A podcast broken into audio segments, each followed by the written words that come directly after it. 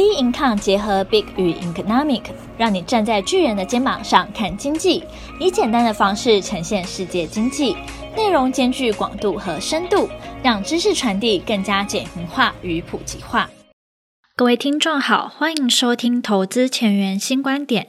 今天由我们财经诸葛 David Chen 向各位听众聊聊空方连锁需由政府智慧来化解。看一下道琼斯这四个交易日，我们看起来。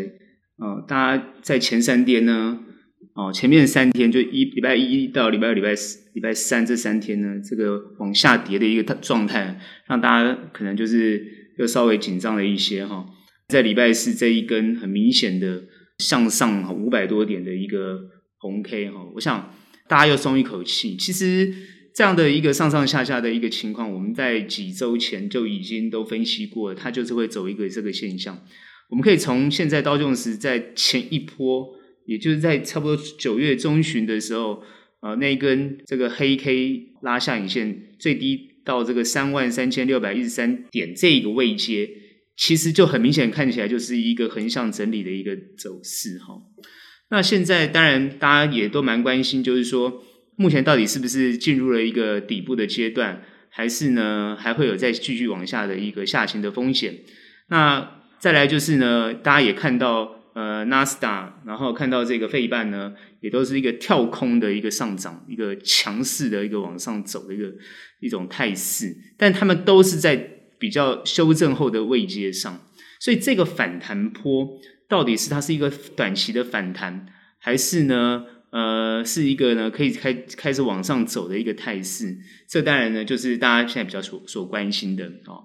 那我之前都会先讲一下我的看法，现在呢，大家卖个关子，到后面再讲哈。因为呢，呃，我先分析一下现在到底是什么样一个状态。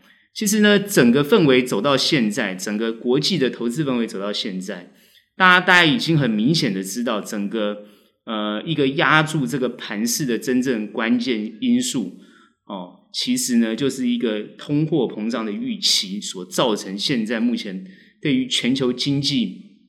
哦，一种造成比较偏空的一个一个态势的一种看法，我这边直接下定义哈，我的看法这就是说哈，这类似一种就是呃为空方布局的一个很大的一个呃一个就是呃一个链哈，就是这个什么叫链哦？怎么称这个链？就是说它为空方布了一个很大的局，这个局就是由通膨所拉出来的一个局。那当然，通膨对应到 FED 的动作，它非得必须做缩减购债，把市场资金收回来，啊，免得这些这些泛滥的资金去追持续去追逐这些会推高通膨的所谓的原物料啊，啊的这些这些这个报价啊，造成呢呃整个全球的通膨。那这个东西，但又牵连到国际的各个国家的一个一个状态发展状态。那通膨会造成的一个状状况，所有的专家分析呢，都是因为疫情所造成啊的问题。因为疫情造成很多企业或产业都是停滞的嘛，那经济发展也都停滞。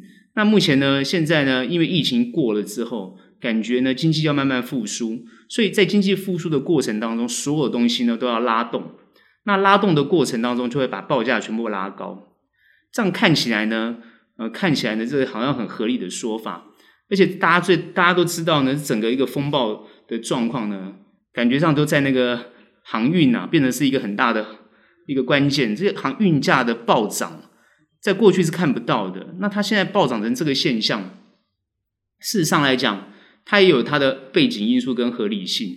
好，原因是因为人跟人不能接触，国跟国不能接触，那就按贸易上就只能靠运输啊。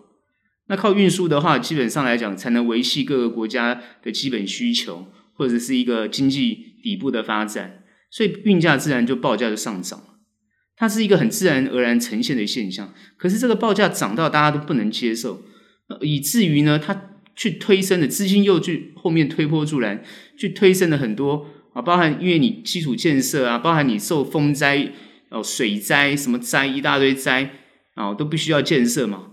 啊，那这带动的这些基础基础建设的原物料，包含钢架啊、水泥啊，这些哦都会涨。那当然呢，再加上风灾雨灾这边灾害所造成的问题啊，那粮食当然也会短缺。那又碰到一个什么阿富汗啊，什么战乱啊，什么撤退啊，那这个都需要援助，所以呢，粮食又又急需。那你今天碰到一些灾难，又碰到粮食急需，那报价肯定哦，这个所谓的呃这个基本需求就全部都上涨了。所以它是一个自然形成的一个感觉上是一个自然形成的风暴。好，在这个状态之下。现在呢，所有的问题呢，就集中在各个政府的对策。我之前已经分析过了哈，因为这个地方如果大家都看这些空方的说法，看起来都非常有道理，而且呢，就持续担心受怕。为什么呢？因为你看价格都越来越高嘛，比如说房价啊哦，这个物价，人跟人就不能接触啊，啊，感觉上什么东西都涨嘛。那各国政府呢，为了要解决这些问题，又不断的印钞票，然后那些资金呢，又去追逐风险性资产。所以你就看到股价一直飙升，然后你就看到这些，你觉得什么像比特币这些东西一直涨，所以让大家都有一种感觉，就是觉得期待这个行情应该要跌。也就是说，走到这个阶段，它好像形成了一个完美的风暴。这个风暴就是大家期待它跌，所有人都希望它跌。那当然，自然而然就到就会走到现在这个阶段。那为什么跌不下去？照理讲，你最少要跌个几千点嘛，好歹你最好要跌个上万点吧。你美股要上万点跌吧，为什么跌不下去？各位有没有想过这个问题？为什么走到这个阶阶这个阶段来？像我们之前也分析过，照理讲这么多空方的因素，那那理该理应就要往下跌的啊。那为什么跌不下去？而且感觉到是有很强力的支撑。所以我之前一直讲过，它本身来讲。它就是一个会比较有支撑的一个状态，因为各国政各国政府本身就因为呃经济不好的情况之下，政府的功能就会丧失嘛。那这种你政府的形成最大的功能就是要提振经济，让人民过好嘛，民生经济要过好嘛，然后免于战乱嘛，免于免于这个呃国跟国之间的一些纷争嘛，不然你政府存在的意意义在哪里？啊，你政府存在的意义当然不是来压榨人民的，你政府存在的意义是来做事情的。不管是集权政府，不管是你民主民主政府，你都是要来做事情的。不然人民在期待什么？哦，你一个不会运运转的政府，那当然就抛弃他，所有人就逃了嘛。你看那些逃逃离国家的这些难民，他就是对这个国家没信心才会逃离呀，对这个政权没有信心才会逃离呀。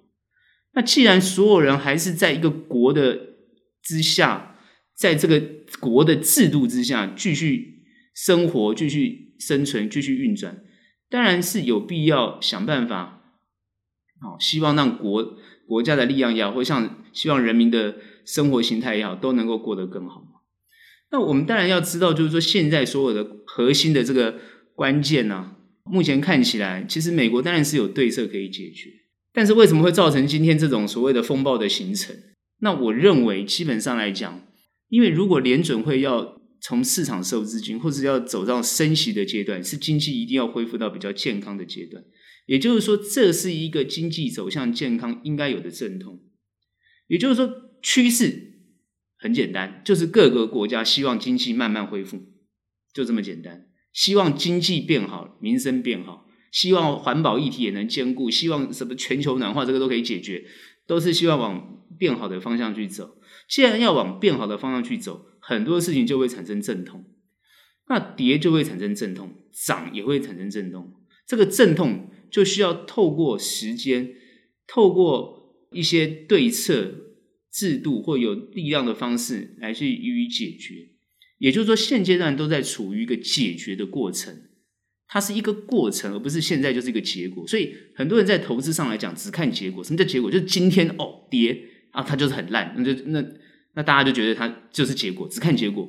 那今天涨，哦，这信心又来了，然后就涨，也看一个结果。那你今天看了这么短视，那当然你每天的投资就会进退失据。我常常讲，你投资之所以赚不到钱，就是因为你进退失据，进也不对，退也不对，该停不停，该走不走，那这叫进退失据。进退失据的情况，就是造成趋势看不大清楚才会产生的问题。好，那我之前有讲过，看不懂不要做是事实，好，所以不做也没有问题。那既然要做，那就要怎么看得懂？所以我刚刚讲风暴的形成，现在到底风暴的核心是什么？现在感觉到风暴核心变成好像是什么薪资的问题，还有人民到底要不要做事的问题。今天运价的暴涨会产生塞港的问题，因为你今天货物不流通嘛，货货跟货之间没有办法流通，不流通就会塞住嘛，塞住那价格就一直涨嘛。所以今天那个痛点其实是可以解决，很简单。所以我们这次看到他拜登直接做了一个动作，而且他这个动作，我觉得一个政府，尤其是像民主民主国家这个政府，觉得他很有趣。他的后来的他的动作，其实跟跟疫苗很像。他没有办法要求每个人民一定要强迫工作，他不可能，因为他不是集权国家。你今天美国又不是什么新疆啊什么什么的，你不能强迫工作。那你今天不能强迫工作的情况之下，你唯有怎么办？他不用强迫一般人民工作，但他可以强制企业 来去解决。所以我看拜登他是急，他们呢就是解决的方式呢，就要求企业，你尽快把那个你堆在港口的货物拉走。你赶快给我拉走！你想办法给我拉走！你你去想办法调升工人的薪资也好，或者怎么样？你二十四小时想办法给我加班，你把东西拉走。所以第一枪就开到沃尔玛了嘛，对不对？所以我就我就看观察那英国那货车司机都卡车司机，因为这个英国脱欧的关系都不上班，你英国政府都没有办法解决吗？这其实是很容易解决的问题。你知道痛点在哪里，你去解决痛点就好了。那今天你货物一流通，价格自然就平抑了嘛，就不会再一直涨了，就这么简单啊。那你原物料也是啊，你原物料为什么飙那么多？就是因为你需求很大，可是你今天明明知道那个需求没有那么多，假的嘛，故意推的嘛。所以你是可以针对痛点来解决，而不是呃一天到晚开会，那开会呢又没有办法解决，那当然就造成很多很多的问题。今天不是说行情一定要涨。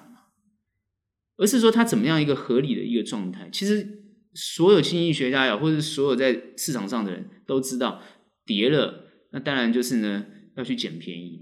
可是为什么它跌的不休，跌跌不休，大家就会很害怕嘛？所以你要怎么让它跌得很健康，但是呢要让它涨得很健康，这就是一个很重要的哲学。那你今天不管是你财政部长也好啦，或者是你经济部长也好啦，啊，你这些官员呢？你就要针对这个痛点来执行就可以，就去解决。那我觉得美国政府后来当然，你看到他就是拜登直接这样做动作，你看行情就开始在一就在回升了嘛。那你只要解决那个码头工人的问题啊，然后呢，让那个货物流通之后，让它价格平抑之后，那这些不要工作的人或不愿意上班的人，讲了一大堆理由不愿意上班的人，一天到晚想要领补贴的人，你就让他。自己去反思要不要去工作嘛？你不工作你就没饭吃，那当然自然就会去工作啊。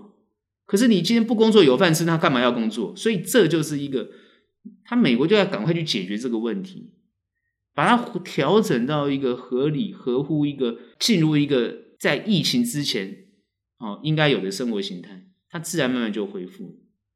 所以问题的产生其实就是去解决，好，而不是呢。一天到晚在那个国会里面在那边讨论，他是没有办法解决问题的。我们看到他们国会之间两党之争，其实那都是演戏啊。我们坦白讲，那一看就知道是演戏。你演给谁看的？对不对？那演给当然是演给人民看的啊，演给国际看的。为什么？那最终还是要解决啊。所以你演戏，你你看行情就会被他们演戏在那边上上下下。所以哦。聪明的投资人其实就不用这边受影响。那当然，喜欢去追逐这些新闻的人，你当然看着就会担心受怕。你当然你在投资上就会进退失据。所以我们这阵子跟很多朋友讲啊，又或是有一些比较关心行情的朋友，我说你不要看就好了，你不看不就没事了吗？一天到晚看啊，要看就交给我们专业的看，我们专业的看也不会怎样，因为我们都知道这以前都发生过了，这没什么。可是呢，呃。这个很多投资人都有健忘症，明明以前发生过，也都忘记了，那自然还是担心受怕，所以行情自然就上上下下。所以后面结论啊，怎么看？风暴自然会解决，风暴解决的方式就是政府提出一个有效的对策。那我们认为有效率的政府，他会提出有效率的对策，所以我认为他们是可以解决的。而且这些政府基本上透过选举，都是很专业的政治精英，他们是有能力解决的。因为有能力解决，所以政府不会失能。只要政府不失能，这个行情它一定会有所支撑。这个支撑，因为美国的政府它不像台湾的政府，也不像大陆的政府，它没有什么什么国安基金、什么基金，他们不会没有这种东西，他不会这样做。但是美国政府对企业有很大的影响力，美国政府对企业有很多很大的影响力，尤其在他们在税制上，他们在于这些法令规定上，对于企业有很大的牵制力，所以企业它非得要跟政府配合，就这么简单。我觉得最近我观察到中国，他们在这个现在中国也在做内部的整理，包含对于这些大型企业做哈这个打压的动作。我觉得他也是观察到为什么美国政府他对一般的人民是不会做这样的动作，可他对政对企业，他们对企业为什么那么大的掌控力？这个就是啊，我刚刚提到为什么美国政府是透过疫苗没你们都不打，对不对？有些人都不打，共和党那些选民都不打，他要求企业。啊，你企业去要求，那你企业自然就去要求，你要到我公司上班，你就要打疫苗。你不到我公司上班，那你就不要上班啊。哦，你不要上班，你家里就没饭吃啊，就这么简单。所以他是用有这样的一种方式，用经济内部的去修整的方式来去调控它的整体，调控它整体的政策。我觉得他是用这样的方式来做，而且他这样调控的方式做得非常的好。所以我觉得中国大陆现在也在学这个方式，因为。过去他们在监管的力度比较小，让企业无限制的发展，无限制的到国外去啊，干嘛干嘛乱这个发展。讲难听点，就是贫富造成很严重的不均衡，所以他们现在要加强力度对对企业做管控。我觉得这是对的，这也是应该的。但是只是中国政府每次在做事情的时候，就是相对比较粗暴一点啊，因为他们法令，他们不是一个很完整的法治国家。他应该要在法令上定定非常严苛的方式，而且这法令是经过多数的民意所接受的方式。也就是说，游戏规则是大部分所接受的方式。但是因为共中国共产党它是一党专政，他没有办法让他的法令是一般人可以接受。他是说，哎，我党决定了之后，你们通通都要接受，那自然而然就会造成反弹嘛，自然而然就会让人家有一种你规定是这样子，那我不接受，可是我也必须做的一种无奈感。那美国政府他们在做，或是自由国家在做，没有这个问题，因为它很简单。我今天是自由，我虽然是自由，可是我非常有制度、有法治。你不尊重法律的人，我要严格的哦，去去这个处罚你。所以你们就一定要乖乖按照这个法治制度来走。游戏规则就是这样子，没有恶化。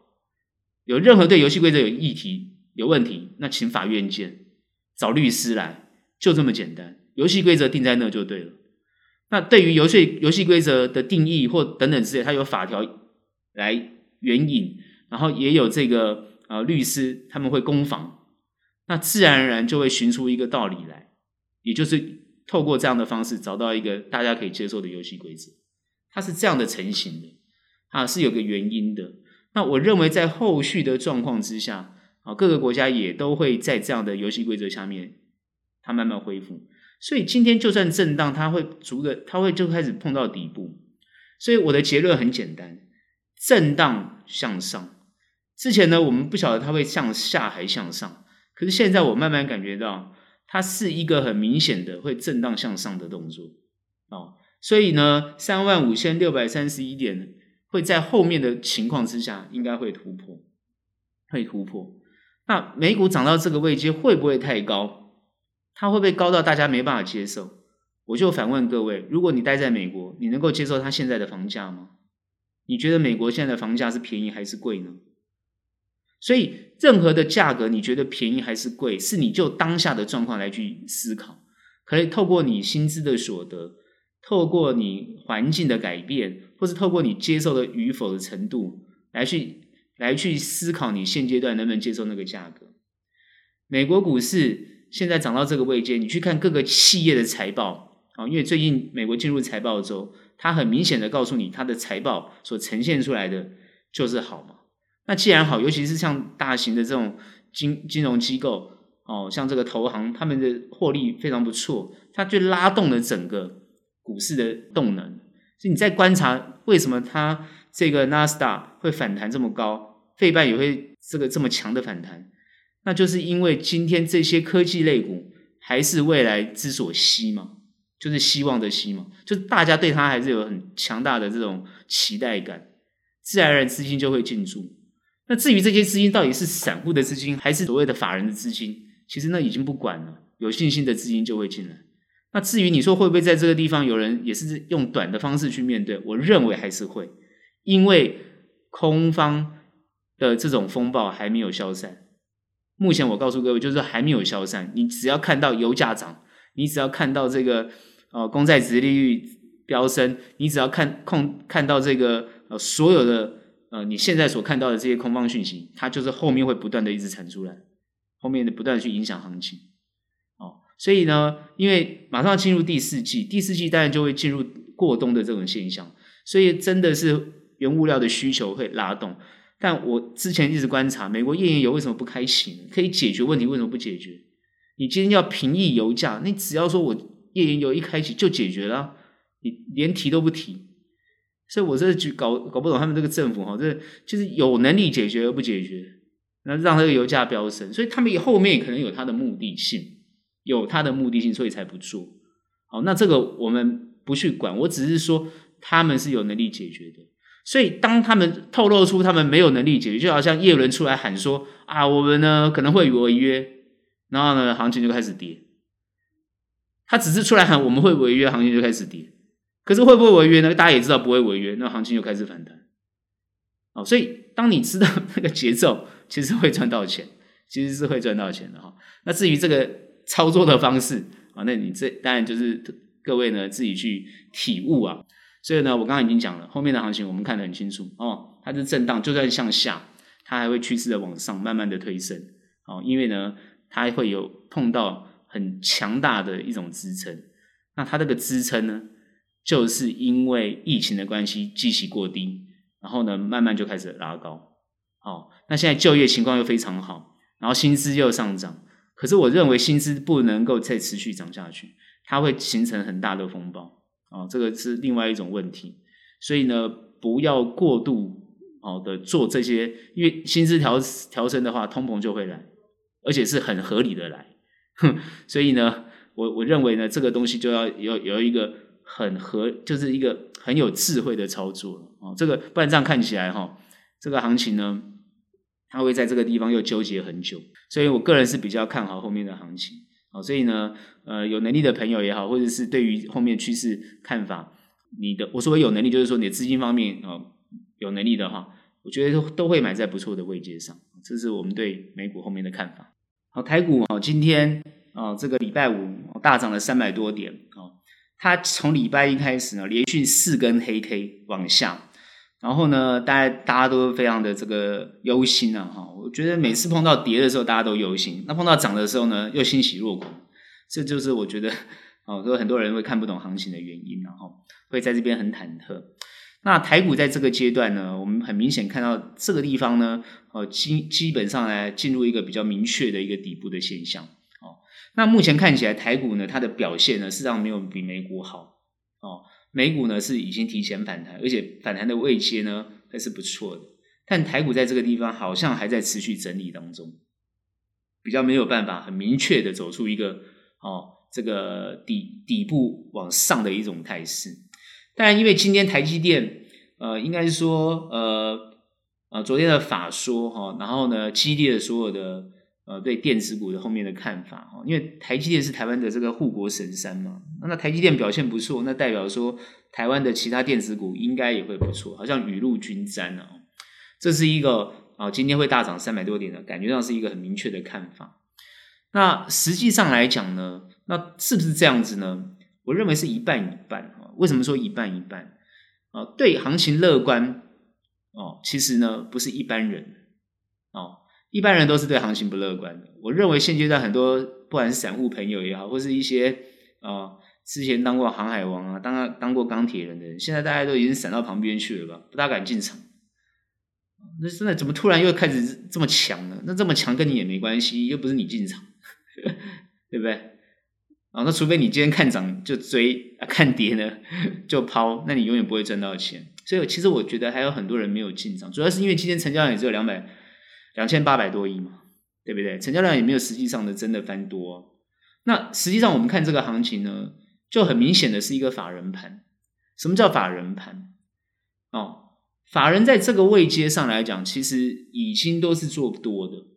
但是呢，市场上呢，呃，我们一般所认知的三个法人啊，一般所认知三个法人就是外资嘛，那本土投信嘛，再来就是自营商。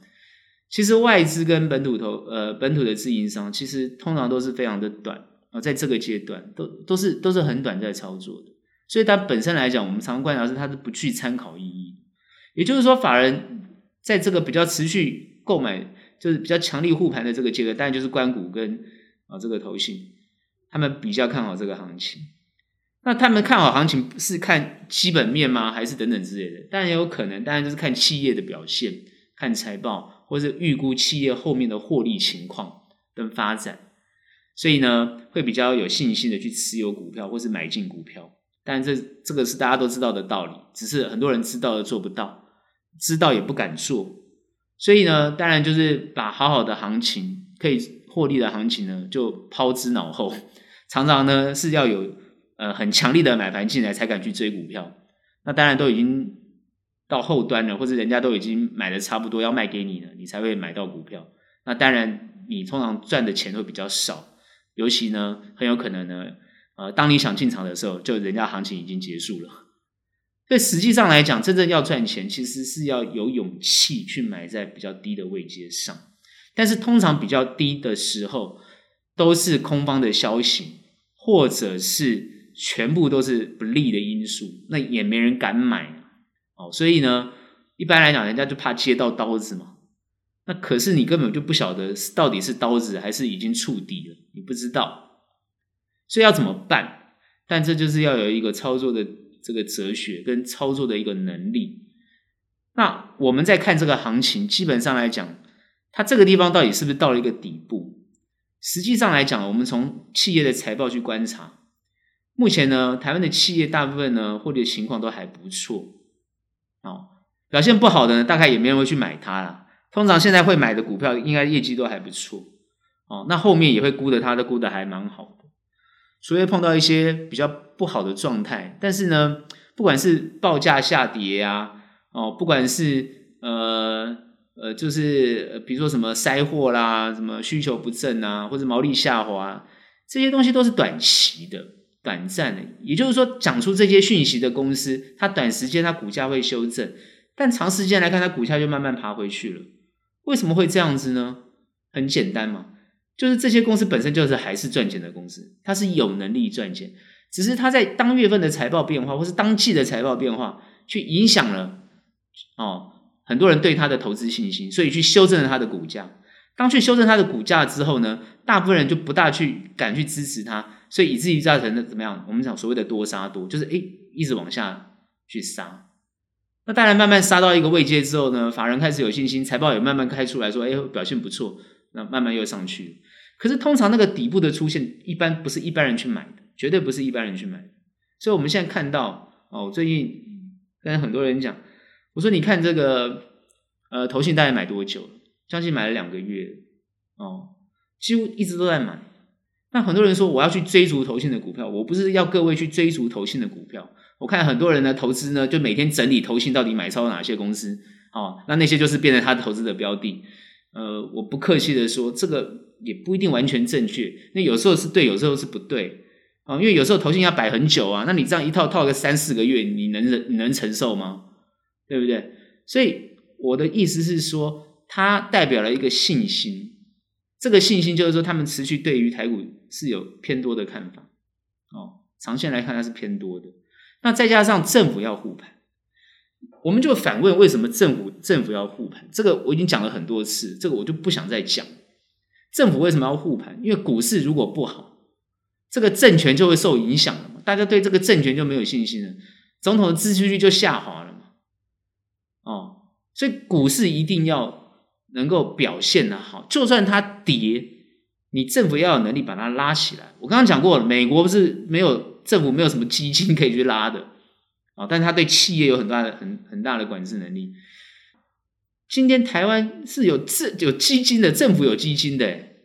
我们还有一个叫国安基金的，只是他都不会出手而已，他只是负责喊话，不会出手。我们还有国安基金，所以呢，不管是国民党政府也好，或者是民进党政府也好，他们对于股市都是持一个就是一个保护的一个想法，哦，所以目前看起来，它就算跌，它都会有所支撑，就不要怕跌哦。所以很多人做股票很怕跌，所以我常常想，你做股票很怕跌，那你就要懂得技术分析，你要懂得停利停损哦。那不不要怕跌，是一种对于行情会对于投资有信心，对后面有信心的关键因素。所以我刚刚讲，虽然全球现在弥漫的是一种通膨的一种氛围，哦，各位可能会在未来的一段时间会感受到很多的价格会升啊增加。我认为通膨的氛围，哦，其实本来你没有条件可以增加的，后来看到哎别人都涨了，自己好像也要涨个几块啊，来证明一下自己的存在价值。你觉得这样有意义吗？一点意义都没有，很过分啊！涨价都这样，各位你去看看现在。茶叶蛋到底涨到什么阶段？那到底蛋价是有飙升到什么什么地方去了吗？后来我才知道，原来茶叶也很贵，所以 简直是莫名其妙。那涨价真是涨得很没有道理。所以很多人在讲说，哎，企业在涨价，员工薪水没有涨，啊，钱都到老板的口袋里面去。哦，那在这个就政府要好好的规范了，对不对？你怎么可以这样子嘞？那这样造成贫富不均呢？就是有些不应该涨价的，你不能让它涨；那有些涨的，它也要合理的涨。如果你是因为塞货、塞港什么，台湾没有塞港问题哦。我先跟大家讲，台湾没有塞港问题。你们的货呢，呃，在海上漂，你不要通通给我，我 台湾马上都可以随时哦卸货。但是呢，台湾也没有那么大的容量去买那么多的东西。好，我们不是消费大国，我记得 我们不是消费大国，我们是储蓄大国。我们不称，我们不能称为大国。我们的量体都很小，我们以国际来讲，我们的量体都非常小，所以呢，我们呢就是赚外汇嘛。那赚外汇有了钱，其实要合理的物价，相对台湾的物价是相对的便宜，跟其他的国家比，包含日本跟韩国，你去比，只要你出国去玩，你就知道日本、韩国物价比我们高啊。香港、新加坡都是比我们高的。我们讲这是中国周围的这些国家哦，费用这相对都比我们高的。只有北韩比我们便宜，所以我们台湾算是真的幸福啊，真的幸福，因为你的物价都不会太高哦。那当然，很多人讲说薪水也不会高，没有错，薪水也没有说非常的高。但你要记得哦，如果你从国外里面赚的钱想要回来台湾花，那你要看他们的外汇有没有做管制哦。所以很多人说我要去国外赚钱，然后回来台湾花哦。其实慢慢的你会发觉。那个价格，那个呃，不管是薪资也好啦，或是物价也好，它慢慢越来越接近。我最近在观察，哦，什么一个什么韩国展啊，一个日本展，那什么价格全部都是跟韩日本的价格跟韩国的价格是一样的。哦，我去百货公司看那个韩国展、日本展，哎，那价格跟日本、韩国是一样的。以台湾的物价来讲的话，他们几乎都高了两倍到三倍，我觉得有点夸张啊，就两倍到三倍，有些是一倍，那就代表说，哈、哦，台湾人真的是太幸福。所以现在物价哦有没有飙升到一个阶段？目前看起来是没有哦，没有。那当然后面会不会调调整会调升？那当然还要看，因为我认为通膨的问题不会在这么短期内很快就解决，还要再酝酿一段时间。所以酝酿酝酿一段时间，也就是说会不会到美国联准会缩表的时间，在十一、十二月开始动作，慢慢在市场收回资金之后，而且游资不会再追逐这些原物料价格。哦，然后呢，油价呢，这欧佩克这些国家呢，它开始呢增加它的产量，这个很很不很很奇怪，大家也都知道，明明产油国呢，尤其是这些很多的产油国，像俄罗斯啊，像很多这些南美洲很多产油国是想赶快把油卖出去，各位要知道，哎，为什么？难得有个好价钱，难道要三四十块才要增产吗？现在都快。破百，你不赶快增产，你什么时候要增产？你现在要赶快卖出去啊！所以你现在要赶快增产，趁你价格还好的时候赶快增产，不要等你价格很烂的时候你才要增产，那不是搞笑吗？所以现阶段应该是各个国家要赶快增产的时候，对不对？还有那个天然气，俄罗斯控制别人天然气干嘛？啊，只是为了调涨它的价格吗？根本就是莫名其妙。俄罗俄罗斯还巴不得跟人家做朋友了，对不对？你欧洲欧洲国家就德国最支持你了，对不对？你还不给人家天然气，你是要让德国人过不了冬吗？不合理嘛！就是这些，我觉得就是这些能源商啊，在这个过程当中，尤其是期货商，在这个过程当中炒作价格。我们要打击这种，我觉得各个政府要是打击这种炒作价格的家伙才对，而不是打击那个国家。哦，所以普丁很不错，他马上出来就是说我要增加供给量，马上就跌十趴了。那么天然气还在涨什么东西？这都不合理。我觉得那个涨价都太过分。你只是让那些哦这些不管是期货商也好，我是让这些商人哦哦赚足了他的口袋，一般人民没有得到任何好处。我觉得政府要去管制这些事情才对，不可以让这些期货可居啊，就是让他们他们就是让自己的那个货啊，就是呢哦这个本来就是要法法令跟法律上都要去对于这些东西做一个规范。哦，而且要严重的打击，予以打击，我觉得这才对，不能讲说哦，因为这个大陆要限电，哦，因为呢怎么样，哪个国家怎么样，所以我这边也要调升价格，这个就不合理，这完全不合理。哦，所以我现在觉得基本需求有没有？其实基本需求都在那个地方，它不可能多到哪里去，它就在一个合理的价位，合理的一个范围的量，所以供给跟需求是要一个均衡的现象，你不可能供给不够，然后造成需求大增。这叫平抑哦，不然台湾为什么要叫平抑物价委员会呢？那你的委员会的功能是什么呢？那我知道台湾的在这个物价的控制上都还算合理，因为我们台湾有这个台风，有风灾、雨灾、水灾，什么灾都有，所以它必须要一个物价平抑单位啊，这是对的。而且它要严谨，我我们政府有在做哈，他们是紧盯着这些哦这些不良厂商或不肖厂商做的这些行为，会予以哦这个罚款或者予以这个。这个这个惩戒，我们是有观察到的，哦，台湾是有这样做。那当然，我们的这些这些和外销的电子产品啊，或者是关键零组件啊，其实呢也要特别注意，就是哦，呃，因为它是一个国际报价，就是跟台湾的一般生活物、生活这个生活消费不一样啊，它不是生活消费需要的东西，它是一个对外出口贸易的一个关键的一些零组件啊，或是一些。帮忙加工加工产品等等之类的动作，那这些东西当然是因为国际的报价是跟国际做联动的，国际的需求、供给需求做联动的，哦，所以那比较不影响我们台湾的经济，但是它会影响到这个企业的获利营运状况，当然就会影响到股价。所以当我们在细细推敲的时候，我们就会知道哪些公司呢，实际上来讲呢会比较好，哪些公司呢在这些过程当中有可能会慢慢走下坡。那你就要特别观察，不是说每一个跌的股票你都要进场啊，要看好公司，你不要看错公司。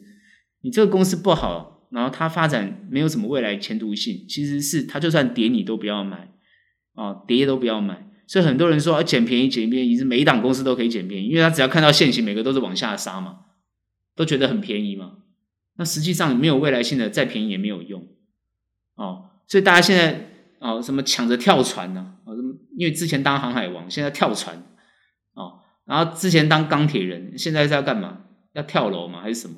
所以我觉得，那很好笑的行为都出来。你去想嘛，难道这个世界不用贸易了吗？不需要运输了吗？去想第一个这个问题，它报价之前不合理，它本来就应该要修正的。哦，你去想它有没有到合理的阶段？钢价需求有这么高吗？你钢价本身就是一个高污染的东西，耶，各位有没有想过这个问题？制作钢，它的过程本来就是高污染的东西，会造成是污染、碳排放过高的东西。那它是不是哦？它的价格 有有需求到这种地方，然后价格有有必要飙升到这么高吗？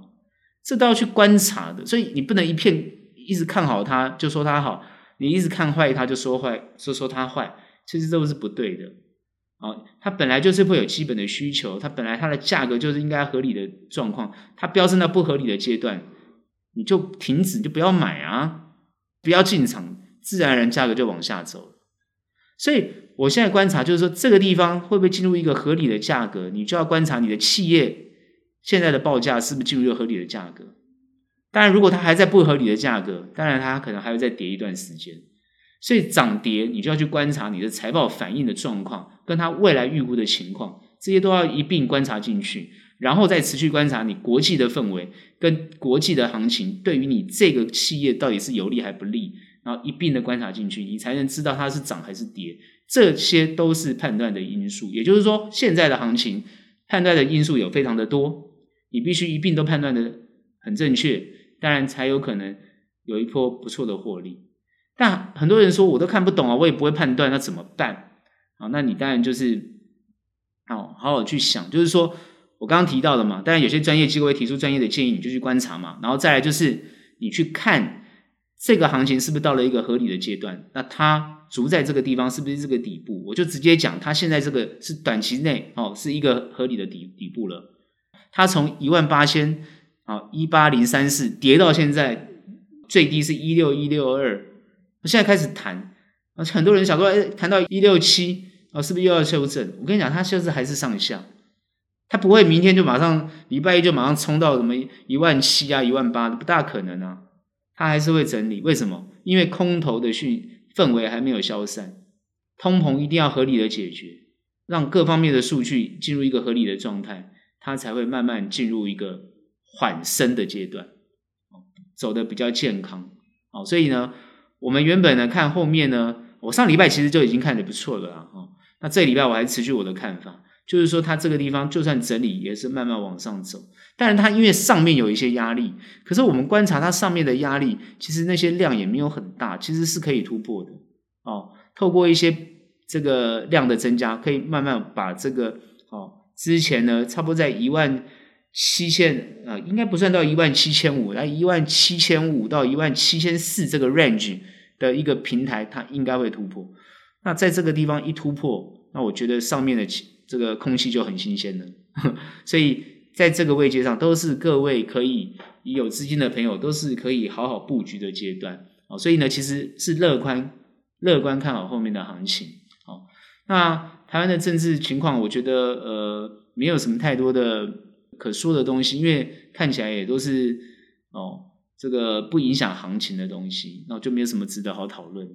哦，我们台湾的台股还是以国际的行情、国际的状况来去做评估。那包含呢，台湾的电子股，当然还是去看这个呃美国的科技类股的表现，然后来做一些联动啊，这个是呢比较会值得去观察的。当然，大陆到底这些东西会不会对我们台湾有很大的影响？其实大陆的动作通常对是国际上的影响，对台湾的影响其实并没有太大哦，并没有太大。那大家大家对最担心的锻炼的问题，造成物价的。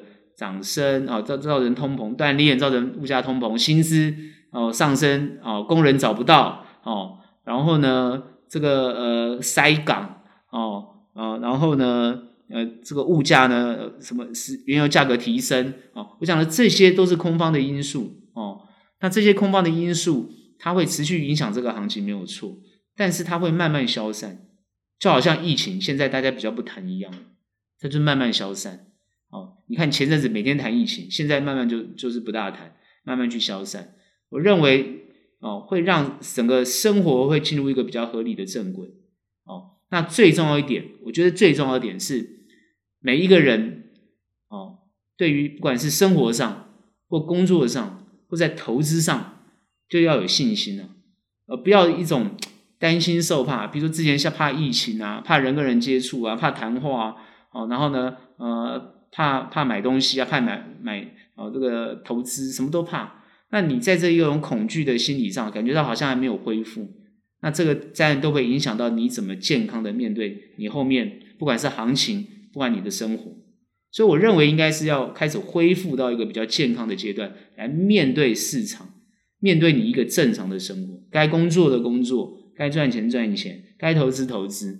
哦，那整个你就会布局的会比较好。啊，这是我们对后面的一个看法。今天的节目就到这边结束，喜欢我们欢迎订阅，有任何想法、任何问题，欢迎到我们脸书专业以及 Instagram 跟我们做交流喽。那我们下期节目见，拜拜。